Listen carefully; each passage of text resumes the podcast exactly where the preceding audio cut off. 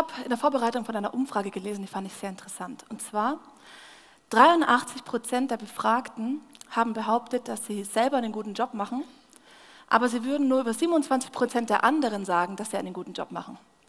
Das heißt, obwohl es die gleiche Gruppe war, haben viele Leute in der Gruppe gesagt, ich kann's, aber jeder hat vom anderen gedacht, er kann es nicht so gut. Ich habe herausgefunden, es liegt an einer sogenannten Korrespondenzverzerrung. Das heißt, wenn ich an dir ein schlechtes Verhalten wahrnehme, dann ist es dein schlechter Charakter. Das gleiche Verhalten bei mir sind natürlich nur die Umstände. Man lebt mit einem gewissen Zerspiegel und das Faszinierende ist, es gipfelt darin, dass man nur Dinge ernst nimmt, die einen bestätigen. Wenn ich eine Meinung habe, nehme ich nur Experten ernst, die meine Meinung unterschreiben, die sie bestätigen. Alle anderen blende ich aus, kriege ich gar nicht mit. Unser Hirn funktioniert so, unsere Psyche funktioniert so. Du und ich, wir leben mit einem Zerspiegel. Jetzt ist Zerspiegel so ein komisches Wort, dachte man, ja, wie mache ich das? Ich bringe einfach mal Bilder mit, wie das aussieht, wenn du in einen Zerspiegel guckst. Und so habe ich mal mich fotografiert mit einem Zerspiegel, und zwar Foto Nummer eins. Ja, so könnte man denken, ich bin wahnsinnig gescheit, ich habe einen riesen Hirn, da ist viel drin, habe noch ein anderes Bild dabei. Ja, mir hat man immer gesagt, ich habe so schöne große Augen, früher als ich klein war. Das könnte man, könnte ich. Naja, ich habe noch ein drittes Bild dabei. Ja, wunderbar, wunderbar. Du und ich, wir leben mit einem Zerspiegel. Wir haben blinde Flecken, wir haben tote Winkel, wir sehen verschwommen. Wir ordnen Dinge nicht immer ganz richtig ein, weil dieser Zerspiegel die ganze Zeit vor dir liegt. Die Bibel ähm, sagt da was dazu, beziehungsweise Jesus selber sagt da was dazu. Mag ich dir gerade vorlesen. Jesus sagt mal, wie kommt es, dass du den Splitter im Auge deines Bruders siehst, aber den Balken in deinem Auge nicht bemerkst? Wie kannst du zu deinem Bruder sagen, Bruder, halt still, ich will den Splitter herausziehen, der in deinem Auge sitzt, und bemerkst dabei den Balken in deinem Auge nicht? Du Heuchler, zieh zuerst den Balken aus deinem Auge heraus, dann wirst du klar sehen und kannst den Splitter, der im Auge deines Bruders ist, herausziehen. Jesus sagt es zu dir und zu mir. Das heißt, er geht von allen Leuten aus, dass sie Splitter und Balken in den Augen haben. Und diese Splitter und Balken machen, dass wir nicht so richtig sehen. Das ist ja was davor. Wie sollen wir denn tatsächlich unsere Umgebung wahrnehmen? Und in der Bibel, dieses Wort Splitter, ich glaube, dass Jesus Sünde damit meint. Und Sünde, je nachdem, wo du herkommst, hat so ein bisschen unterschiedliche Tendenzen. Die einen sagen, ja, Sünde, das ist so ein bisschen lustig, ja, kann denn Liebe Sünde sein? Und Schokolade essen ist auch ein bisschen Sünde und wir lächeln das Ganze ein bisschen. Und die anderen sagen, nee, Sünde ist was Schlimmes. Wenn du sündigst, hast du was falsch gemacht. Alle Dinge, die Spaß machen, die Gott verbietet, die ich dann doch tue, das ist Sünde. Und die warten nur darauf, dass Gott rausspringt, dich erwischt beim Sündigen und dann dich anbrüllt und dich runtermacht. Ich glaube, dass beides eine verzerrte Wahrnehmung ist von dem Wort Sünde, von dem, was dahinter steckt. Aber ich behaupte, dass Sünde ein Problem in deinem und in meinem Leben ist. Ich habe ein Zitat dabei von John Erdberg, der ein Buch zu diesem ganzen Thema geschrieben hat. Da schreibt er folgendes. Stellen Sie sich vor, wir hätten kein Wort für Krebs oder Depression. Wir müssen das, was unser Leben bedroht, erkennen und verstehen können. Und Sünde ist die größte Bedrohung, die uns davon abhält, so zu werden, wie Gott uns geschaffen hat. Alle anderen Herausforderungen treten von außen auf uns zu Sünde vollzieht ihr Werk in unserem Innern, sie erstickt die Seele. Sünde ist eine Bedrohung dafür, dass du nicht zu dem werden kannst, wie Gott dich gemacht hat. Wer bin ich wirklich? Darüber wollen wir heute nachdenken. Und deswegen mag ich mit dir gleich reingehen, diese Splitter-Balken-Sache und gucken, was ist das für dich und mich heute. Und ich würde gern beten, wenn du Lust hast, betest du noch mit, dass Gott dir eine Erkenntnis heute gibt. Jesus, hier stehe ich mit meinen Fragen, mit meinem Wissen, was ich auch schon so gehört habe zu dem Thema. Und ich sage jetzt einfach nur eine Sache, ich öffne jetzt mein Herz. Du darfst jetzt mit mir reden, du darfst mir übersetzen, du darfst mir zeigen, was in meinem Leben das für eine Bedeutung hat. Amen. In der Bibel, wenn das Wort Sünde benutzt wird, dann heißt es Harmatia. Und Harmatia übersetzt heißt am Ziel vorbei. Das heißt, wenn du Sünde liest in der Bibel, kannst du immer übersetzen deinem Hirn, am göttlichen Ziel vorbeischießen.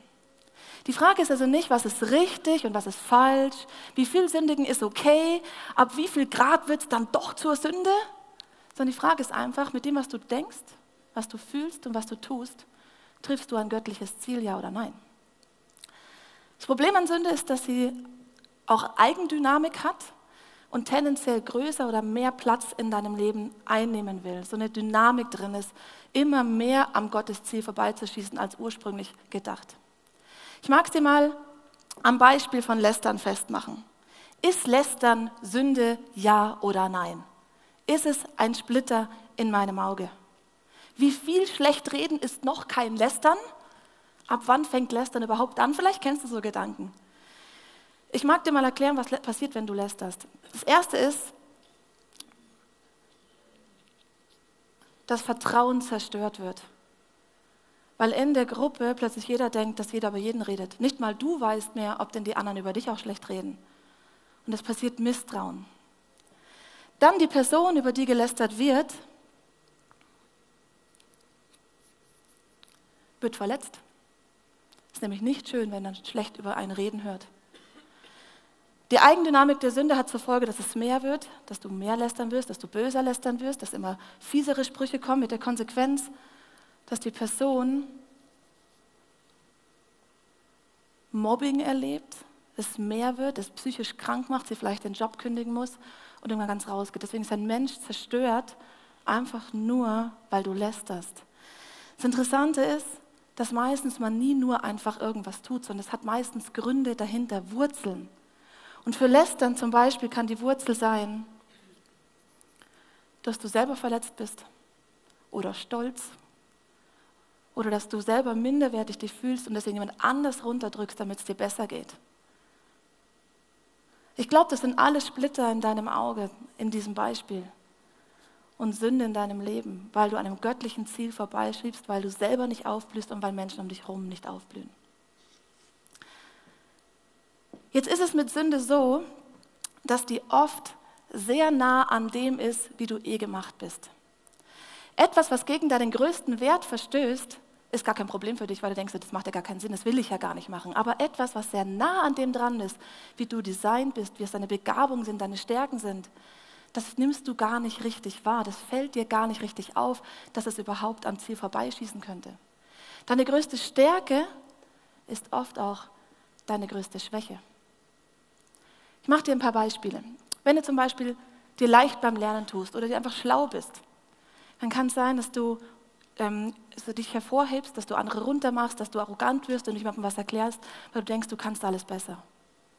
Wenn du so ein totaler Optimist bist und reingehst und die Dinge positiv siehst, dann äh, kann das Problem sein, dass du Realitäten gar nicht wahrnimmst und nicht ernst nimmst und auch Punkte in deinem Eigenleben gar nicht angehst, weil du es so runterspulst. Wenn du so ein impulsiver, spontaner, lebenslustiger Mensch bist, der sich so reinschmeißt in Situationen und spontan die Momente mitnimmt, kann es sein, dass du mit deinem impulsiven Verhalten andere Leute verletzt. Wenn du extrovertiert bist und viele Leute kennst und so überall mitten rein und drin bist, musst du aufpassen, dass du nicht oberflächlich bist oder vielleicht auch zum Draht schnagst. Wenn du ein guter Zuhörer bist und Leute viel dir erzählen, weil du wirklich gut zuhören kannst, musst du aufpassen, dass du noch trotzdem einen Kommentar zu destruktiven Lebensweisen anderer Leute abgibst und nicht nur noch nur zuhörst. Deine größte Stärke ist oft auch deine größte Schwäche. Nenn mir deine Gaben, ich sag dir, was deine Sünden sind. Ich selber habe, glaube ich, die Stärke, motivierend zu sein. Wenn ich in eine Gruppe reingehe, ich muss ja gar nichts machen. Leute sagen, da Mensch, mich, ich bin voll motiviert jetzt, ich habe voll Lust und so. Und ich kann da gar nicht wirklich was dafür. Das ist eine Begabung, eine Stärke in meinem Leben. Ich habe irgendwann Feedback bekommen, ist schon ein paar Jahre her, dass jemand meinte, weißt du, das ist wirklich eine Stärke in deinem Leben, aber wenn du schlecht drauf bist, wenn du ein bisschen motzig bist, ein bisschen zickig, ein bisschen wenig geschlafen hast, dann kannst du eine ganze Gruppe auch runterziehen. Dann ist nicht die gute Laune da, dann ziehst du Leute mit dir runter. Für mich war das absolut ein blinder Fleck, absolut ein toter Winkel, absolute verzerrte Wahrnehmung, weil ich dachte mir, was interessiert jetzt denn irgendjemanden, wie es mir geht? Was hat das für Auswirkungen? Mir war das total wurscht. Und ich dachte mir, ja und?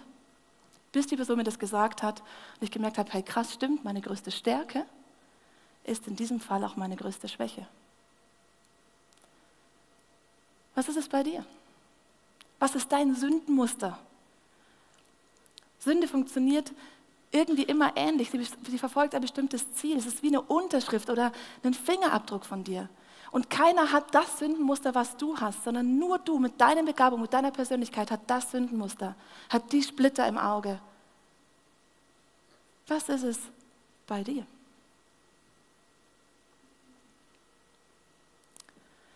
Jetzt ist es so, du kannst ja machen, was du magst. Gott erlaubt dir alles. Und du kannst Sünde im Leben natürlich wegignorieren und zu so tun, als würdest du es nicht mitkriegen. Dazu eine Geschichte. Ein äh, Familienvater geht mit seiner Familie abends ins Bett, alles wunderbar, sie schlafen und plötzlich geht es nachts der Feueralarm an. Es piepst, das ganze Haus macht Lärm, alle wachen auf, gehen gucken, suchen kurz, stellen fest, da ist gar kein Feuer, es brennt nichts, kein offenes Feuer, es riecht nichts Komisches und der Mann denkt sich, na toll, Feueralarm kaputt, ich will schlafen. Er nimmt die Batterien raus und geht ins Bett. Am nächsten Morgen wacht er auf. Er geht runter, wundert sich kurz, dass der Strom nicht in der Küche geht, aber macht er nichts. Er geht in die Arbeit und nach einer Stunde ungefähr kommt ein Anruf von seiner Frau, Herr Schatz, könntest du bitte nach Hause kommen? Unser Haus brennt. Er fährt nach Hause die Straße ist gesperrt, Feuerwehr, Löschfahrzeuge sind da und das Dach brennt lichterloh. Und es kam raus, dass es ein Schwelbrand war. Ein Brand, der so klein und so leise am Anfang war, dass es nur der Feueralarm gehört hat, aber sonst noch nichts die Auswirkungen da waren. Aber es wurde dramatischer und dramatischer und plötzlich brennt das ganze Haus. Dieser Mann hat es einfach wegignoriert. Er ist nicht wirklich auf Wurzelsuche gegangen. Er hatte keine Lust drauf. Es war nachts. Und die Konsequenz war, dass sein Haus gebrannt hat. So kannst du es natürlich auch machen. Du kannst ganz bewusst an einem göttlichen Ziel vorbeigehen und auch dann wird es in deinem Leben piepsen. Und das ist unangenehm. Das mag man nicht so. Deswegen gibt es nur eine Möglichkeit für dich. Du musst Dinge tun, damit diese Stimme Gottes in deinem Herzen leiser wird. Zum Beispiel könntest du einfach aufhören, die Bibelverse zu dem Thema zu lesen. Dann wird es ein bisschen leiser. Dann kannst du auch einfach aufhören, mit Freunden drüber zu reden, die weise sind, die vielleicht selber Gott kennen, die dir ein Feedback geben würden, die ehrlich zu dir sind. Wenn du mit denen nicht drüber redest, dann merkst du es gar nicht, dann wird die Stimme leiser. Du kannst auch einfach nicht mehr so richtig beten. So ein bisschen oberflächlich bleiben, so ein bisschen passt schon, Jesus passt schon, so schön nebulös. Weil wenn Gott nicht deine Wünsche so wirklich kennt, wenn er nicht so wirklich weiß, was du eigentlich willst, dann kannst du eigentlich auch tun machen, was du willst. Und es wird wieder ein bisschen leiser. Aber wahrscheinlich bleibt's. Und wahrscheinlich nimmst du es auch immer noch wahr. Das Faszinierende ist, unser Hirn ist darauf geeicht, dass wir irgendwann diesen Piepston nicht mehr wahrnehmen würden. Weil wir unser, unser Piepsen ignorieren können. Aber es ist ja trotzdem noch da. Was ist das Piepsen bei dir? Vielleicht sind es quengelnde Kinder. Vielleicht ist dein schlechtes Gewissen. Vielleicht sind es Freunde, die über ein Thema mit dir überhaupt nicht mehr nachdenken, weil sie wissen, da blockst du eh voll ab. Was ist das Piepsen in deinem Leben? Du kannst mit diesem Piepsen leben. Kein Problem, dir ist alles erlaubt. Es ist vielleicht von außen betrachtet ein bisschen schräg und wenn Leute sagen, hey, bei dir piept's wohl, könntest du mal ins Nachdenken kommen. Aber du darfst damit leben. Aber du musst nicht. Das Ziel ist es, dass du mit Gottes Hilfe komplett rauskommst aus all diesen Piepsen und dass das Piepsen in deinem Leben einfach aufhört. Jetzt sagst du vielleicht, ja, Michi, komm, die Balken, die Splitter, das Piepsen, hab dich nicht so, so schlimm ist es nicht. Vielleicht kennst du den Gedanken. Ich persönlich kenne diesen so schlimm ist es nicht Gedanken sehr gut. Ich bin ein langjähriger Christ. Ich würde sagen, das ist so, das kenne ich. Ich würde sagen, die großen Klöpse, die habe ich auch schon bearbeitet. Ja, ich klaue nicht, ich äh, lüge niemanden an, ich bringe niemanden um. So schlimm ist es doch nicht. Das ist ein sehr gefährlicher Gedanke. Ich bin mit dir. Es kann sein, dass wenn du dich mit anderen Menschen vergleichst, du tatsächlich besser abschneidest und merkst, okay, so schlimm ist es nicht. Aber andere Menschen sind nicht der Maßstab. Ich glaube, dass Jesus der Maßstab in deinem Leben sein sollte. Und kann es sein, dass du, wenn Jesus immer neben dir sein würde, du anders mit deinen Gedanken, deinen Emotionen und deinen Handlungen und deinen Worten umgehen würdest? Kann es sein, dass wenn dieser Maßstab Jesus die ganze Zeit in deiner Nähe ist, dass du anders Entscheidungen treffen würdest? Ich bin auch mit dir, dass die großen Klöpse vielleicht auch in deinem Leben schon durch sind. Aber Sünde, je länger man mit Jesus unterwegs ist, desto feiner wird das. Vielleicht hast du am Anfang ein Thema mit Pornografie gehabt. Hast gemerkt, oh ja, das äh, will ich so nicht. Das ist ein Splitter in meinem Auge. Und bist das angegangen. Und jetzt hat, ist Pornografie kein Thema mehr. Du bist frei davon, du musst es nicht mehr gucken, es ist super. Aber Sünde wird feiner und die Frage ist, hast du noch eine echte Herzensbeziehung zu deinem Partner? Oder sind Notlügen plötzlich okay? Oder würdest du immer noch alles für deine Freunde geben, damit sie jetzt Jesus kennenlernen?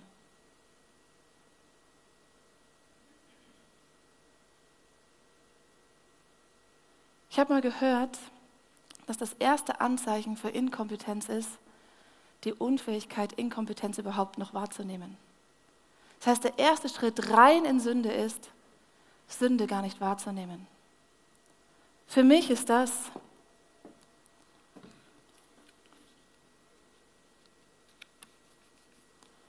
der Balken in deinem Auge. Und für mich bedeutet der Balken keine Ehrfurcht vor Gott haben. Stolz sein, denken, es geht auch ohne Gott. Das passt schon, so ein mittelmäßiges Leben führen, Kompromisse machen und gar nicht mehr merken, wie Gott eigentlich ist. Das Krasse ist, dass du Ehrfurcht vor Gott brauchst, um Sündenerkenntnis überhaupt zu haben. Ich habe dazu ein paar Bibelverse, die ich dir vorlesen mag.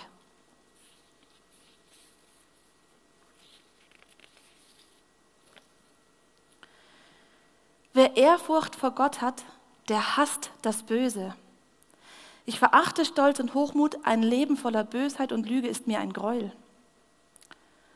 Oder auch, wer Gott in Ehrfurcht begegnet, hat die Quelle des Lebens gefunden und vermeidet tödliche Fehler.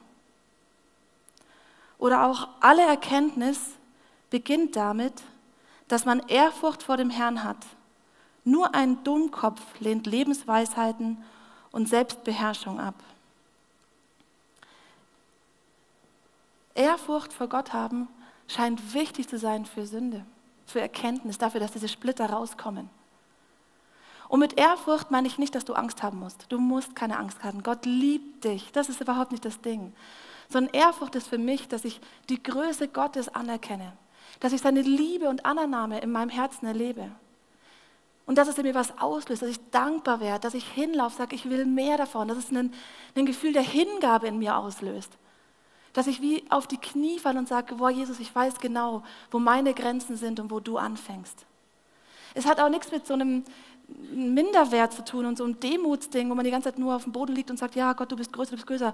Nein, du darfst selbstbewusst sein, aber ich glaube, es geht darum, dass du deine Grenzen kennst und weißt, dass Gott um so viele Male größer ist und dass du ihn ehrst dafür, dass er das ist, dass du seinen Maßstab anlegst in deinem Leben.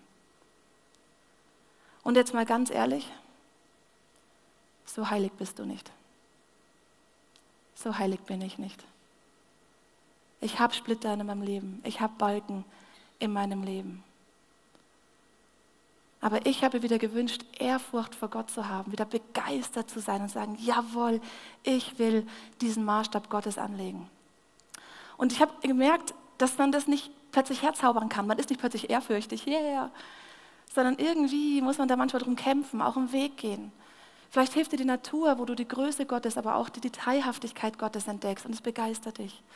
Vielleicht sind es die Songs hier, diese gesungenen Gebete, die dir helfen, einen emotionalen Moment mit Gott zu haben.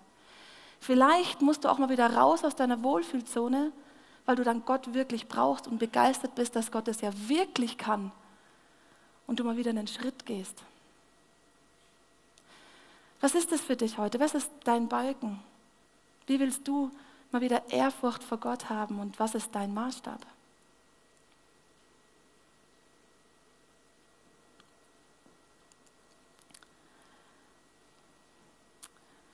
Du hast Splitter, ich habe Splitter. Wir haben Balken, wir haben das Piepsen. Die Frage ist, was macht man jetzt? Die erste Idee, die ich für dich habe, ist, dass du anfängst, auf Entdeckungsreise zu gehen und deine Sünden aufdecken lässt. Dazu nochmal ein Zitat von dem John Erdberg. Um das zu werden, als was Gott mich geschaffen hat, muss ich unbedingt das Grundmuster meiner Persönlichkeit und das entsprechende Sündenmuster kennen. Denn niemand ist so gefährdet wie jemand, dem es am Selbsterkenntnis mangelt.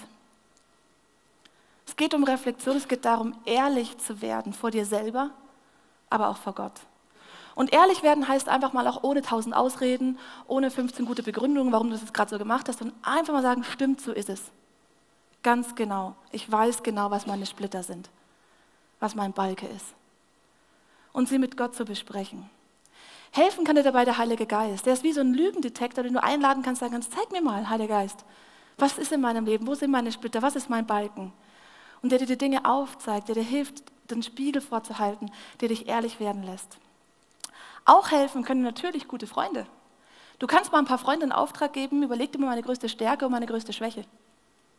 Ich habe so ein paar Leute, die dürfen mir das sagen und es tut immer ein bisschen weh am Anfang. Das will man nicht so ganz gerne hören, ehrlich gesagt. Aber meistens haben die recht und meistens hilft es mir, blinde Flecken aufzudecken, tote Winkel zu entdecken und Schritte wieder neu zu gehen. Und was dir auch definitiv hilft, ist die Bibel zu lesen. In der Bibel wird Gottes Größe beschrieben und Gottes Charakter und Gottes Anspruch an dein Leben. Da wird von Jesus erzählt, was der gemacht hat und was deswegen auch das ist, woran du dich messen darfst. Und wenn du die Bibel liest, ist es wie so ein Spiegel, in den du reinguckst und überlegst, wo stehe ich da heute? Und du kannst ja mal ganz bewusst die Bibel lesen sagst, Heiliger Geist, zeige mal durch die Bibel, wo stehe ich denn? Was sind meine Splitter? Was ist mein Problem gerade? Geh auf Entdeckungsreise und deck die Splitter in deinem Leben auf. Dann ist es ja so, dass so ein Splitter nicht einfach so plötzlich in deinem Auge landet. Also das wäre jetzt komisch, wenn es plötzlich blüpp macht und das Ding ist drin. Meistens gibt es einen Weg, der dahin führt. Die Bibel nennt diesen Weg dahin Versuchung. Und vielleicht kennst du es, es gibt destruktive Tendenzen in meinem Leben, die mich dazu bewegen möchten, nicht das göttliche Ziel zu erreichen. Die mich nötigen, etwas anderes zu tun, zu fühlen oder zu leben, als das, was ich eigentlich will. Die Bibel nennt es den Teufel. Und der Teufel ist echt ein mieses Stück, nenne ich es mal, weil der ist so oft so nah dran an der göttlichen Wahrheit, dass man am Anfang überhaupt nicht checkt, dass es gar nicht eine göttliche Idee ist. Zum Beispiel war es bei mir so, ich äh, würde sagen, ich habe eine persönliche Beziehung mit Gott, habe deswegen auch Zeit mit Gott verbracht und habe Bibel gelesen, bin morgens aufgestanden, habe gebetet und habe das sehr konsequent eine längere Zeit gemacht. Und dann hatte ich irgendwann einen Gedanken und zwar, hey, diese Liebesbeziehung zwischen Gott und mir, die ist doch auf einer freiwilligen Basis entstanden. Das heißt, ich sollte das mal nur dann machen, wenn ich wirklich einen Herzenspunkt dahinter habe und wenn ich wirklich mit Gott Zeit verbringen will. Das ist jetzt nicht falsch, das ist gar nicht so dumm, kann man mal so machen. Ich also losgemacht und gesagt, oh, so früh aufstehen, ehrlich gesagt, muss ich jetzt auch nicht jedes Mal haben. Und habe dann gesagt, ich stehe nur noch dann auf oder verbringe noch dann Zeit mit Gott, wenn ich wirklich Lust habe. Das Interessante war, es wurde weniger und weniger. Bis ich irgendwann aufgewacht bin und dachte, krass, ich lese überhaupt nicht mehr in der Bibel. Krass, ich bete gar nicht mehr, nur noch wenn ich muss in meiner Kleingruppe. Und plötzlich bin ich ganz anders gelandet, als ich es ursprünglich gedacht hatte. Und das kann dir passieren. Wenn das hier die Idee Gottes ist, wo es hingehen soll, dann kann es sein, dass du am Anfang einen Winkel hast, der sehr ähnlich dem ist, der gar nicht so dramatisch aussieht und es gar nicht so schlimm ist wie mein Gedanke. Und es ist ein wahrer Gedanke, dass man freiwillig mit Gott und aus einer Herzensleidenschaft raus Beziehung haben sollte. Das ist die Wahrheit. Die Frage ist, wohin führt das, was du tust? In meinem Fall wurde der Winkel immer größer, sodass ich am Schluss was gemacht habe, wo ich gar keine Überzeugung mehr für hatte. Deswegen hilft dir, dass du vorher überlegst, wo führt es eigentlich hin? Wenn ich den Gedanken fertig denke, die Emotionen auslebe, wenn ich das tue, was ich gerade tun will, wo führt es eigentlich hin? Dann kannst du Prophylaxe betreiben und im Voraus schon drüber nachdenken, was passiert denn und will ich das denn wirklich? Und dann ist es mit dem ganzen Versuchungsthema auch so, die sind ähnlich wie mit den Sünden selber sehr nah an dem dran, was du und ich eh mögen oder herausgefordert sind oder unsere Begabungen sind. Und meistens sogar genau das, wo wir eh Entwicklungspotenzial haben. Wenn du zum Beispiel merkst, ich würde gern geduldiger werden, ich würde gern mehr Liebe für andere Menschen haben, kann ich dir jetzt schon verraten, es wird in dein Umfeld jemand kommen, der dich anstrengt, der, dich müh, der mühsam für dich ist. Wenn du sagst, oh, Neid, Eifersucht, das ist echt mein Thema, da will ich mich verändern, kann ich dir jetzt schon sagen, es wird ein Star in deine Nähe kommen. Wo du merkst, oh, genau das Gefühl wird ausgelöst.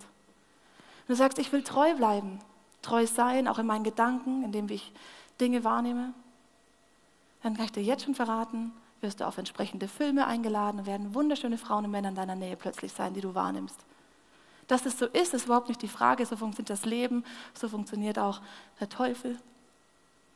Die Frage ist, überlegst du dir vorher, wie du denn dann damit umgehst, wenn es soweit ist? Überlegst du dir vorher, dass wenn da Leute kommen, die dich anstrengen, du vielleicht extra Zeit mit Gott verbringst, um diesen Liebestank aufzufüllen, den du weitergeben kannst? Überlegst du dir vielleicht vorher, wenn dieses Neidgefühl kommt, was du machst, vielleicht gehst du bewusst auf die Person zu, die das auslöst und fängst mal an, mit der zu ratschen, um zu merken, die ist auch ganz normal. Vielleicht überlegst du dir vorher, ob du überhaupt in diese Filme gehst und du treu sein willst oder wo du hinguckst oder auch nicht hinguckst, um in Gedanken treu zu sein. Versuchungen sind in deinem Leben, das ist keine Überraschung, aber du kannst Prophylaxe betreiben, damit du gar nicht an den Punkt kommst, wo du denkst, ach Mist, Jetzt ist der Splitter in meinem Leben, das wollte ich doch gar nicht. Du kannst aufdecken, du kannst Prophylaxe betreiben, aber es gibt eine Sache, da ich der festen Überzeugung, dass du die dringend auch brauchst. Und zwar ist es Jesus. Jesus ist Gottes Sohn. Er ist am Kreuz gestorben und er ist auch wieder auferstanden. Wir feiern heute Ostern genau deswegen. Jesus macht möglich, dass du eine persönliche Beziehung zu Gott hast. Dass dadurch der Heilige Geist in dein Leben kommt, der dir hilft zu reflektieren. Jesus ist am Kreuz für dich gestorben, damit du nicht nur Vergebung erlebst, sondern damit Veränderung kommt. Durch Jesus ist es möglich, dass Balken weggehen,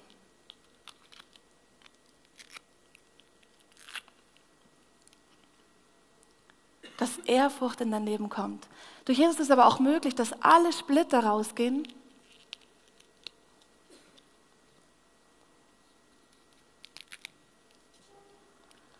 Und dass Jesus das, das Auge sogar heilt. Dass diese ganzen Wunden, die ganzen blinden Flecken, die ganzen verschwommenen Bilder über dich oder andere, dass die weggehen durch Jesus ist es möglich, so ein Auge zu haben. In meinem Beispiel mit, dem, mit meiner größten Stärke und meiner größten Schwäche, als ich das erkannt habe, bin ich zu Jesus gelaufen. Und ich habe mich entschuldigt, wirklich, ich will doch niemanden runterziehen. Es tut mir leid, Jesus. Und das Tolle ist, Jesus ist nicht nur für Vergebung zuständig, sondern auch damit Veränderung passiert. Ich habe gesagt, okay, ich will den Punkt angehen, ich will, dass meine Stärke eine wirkliche Stärke wird und dass ich die Schwäche nicht mehr in meinem Leben habe dass das Piepsen aufhört. Und ich bin es angegangen. Ich habe immer den Leuten gesagt, ihr dürft es mir spiegeln. Ich habe mir einen Bibelvers gesucht, der mich bewegt hat, und zwar die größte Freude am Herrn ist deine Stärke. Ich gesagt, jawohl, ich will Freude haben, ich will stark sein in Gruppen, ich will andere mitbegeistern. Ich weiß nicht, wie viele hunderttausend Male ich diesen Bibelvers gelesen habe, in mein Herz gesprochen habe, ähm, mich für mich gebetet habe, damit es Wahrheit wird. Ich bin nur wieder zu Jesus gelaufen, habe jedes Event genommen, jede Situation genommen, um das zu trainieren. Ich habe reflektiert über mein Leben, habe nachgedacht, warum bin ich eigentlich manchmal so zickig oder so müde oder habe keine Lust und habe festgestellt, es hat was mit meiner Energieskala zu tun. Und ich habe überlegt, wie kann ich gut auftanken, um dann, wenn es drauf ankommt, ready zu sein. Und ich bin so oft zu Jesus gelaufen und habe gesagt, Jesus, verändere mich. Ich will Kontrolle über meine Gefühle haben. Ich will nicht so lose, schwippi-schwappi sein, sondern wirklich dir folgen, dir treu sein, kompromisslos an diesem Punkt. Und das Gleiche bietet Jesus heute auch dir an. Er sagt, ich bin da, damit du Vergebung erhältst, damit der Ballast abfällt, damit die Splitter rausgehen. Und dein einziger Job ist es, in diese offene Hand einzuschlagen und sagen, ja, ich will. Vielleicht zum allerersten Mal, weil du Gott noch gar nicht kennst und sagst, okay, Jesus, ich probiere es aus. Ich will mal wissen, ob du die Splitter wirklich wegmachen kannst. Vielleicht aber auch zum hundertsten Mal, weil du das schon kennst. Sagst, okay, ich habe was wahrgenommen. Ich will Sünden in meinem Leben angehen. Ich will Splitter alle ziehen lassen, will das Piepsen ernst nehmen. Und Jesus liebt dich so sehr, dass er sich freut, egal wie oft du kommst mit dem gleichen Thema. Und es geht um Vergebung und Veränderung. Du darfst daran glauben, dass Gottes Ziel ist, dass einfach weg ist, dass dein Auge sauber ist, dass da kein Splitter und dein Balke mehr da ist. Aber es ist eine Entscheidung, die du heute treffen musst. Willst du Splitter, Balken und Piepsen überhaupt angehen? Willst du wieder kompromisslos unterwegs sein und wirklich Jesus als Maßstab haben? Und willst du Jesus auch in diese Splitter mit einladen, damit er den Unterschied dort machen kann? Ich lasse dich gleich ein paar Minuten allein, wo du überlegen kannst, wo du heute stehst. Und ich gebe dir einfach Zeit, wo die Band nur instrumental spielt und dann einen Song singt, wo du mit Zeit mit Gott verbringen kannst, wo du kannst, wo sind meine Punkte heute, wo stehe ich und auch, was will ich denn jetzt eigentlich konkret. Und dann komme ich nochmal und bete um Vergebung und Veränderung in deinem Leben.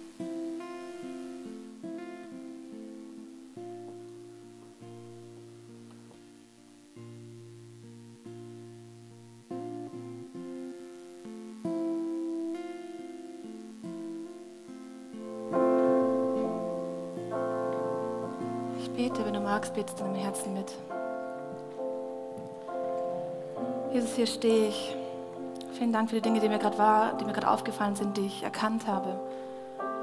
Und an dieser Stelle einfach danke für alles, wo ich schon Veränderung erlebt habe in meinem Leben, wo du schon Dinge verändert hast. Aber hier sitze ich mit den Splittern, die mir gerade auffallen und ich mag dir jetzt einfach allesamt geben. Ich lasse dir kurz Zeit, wo du in deinem Herzen wirklich Jesus ganz speziell jeden Splitter hinlegen kannst.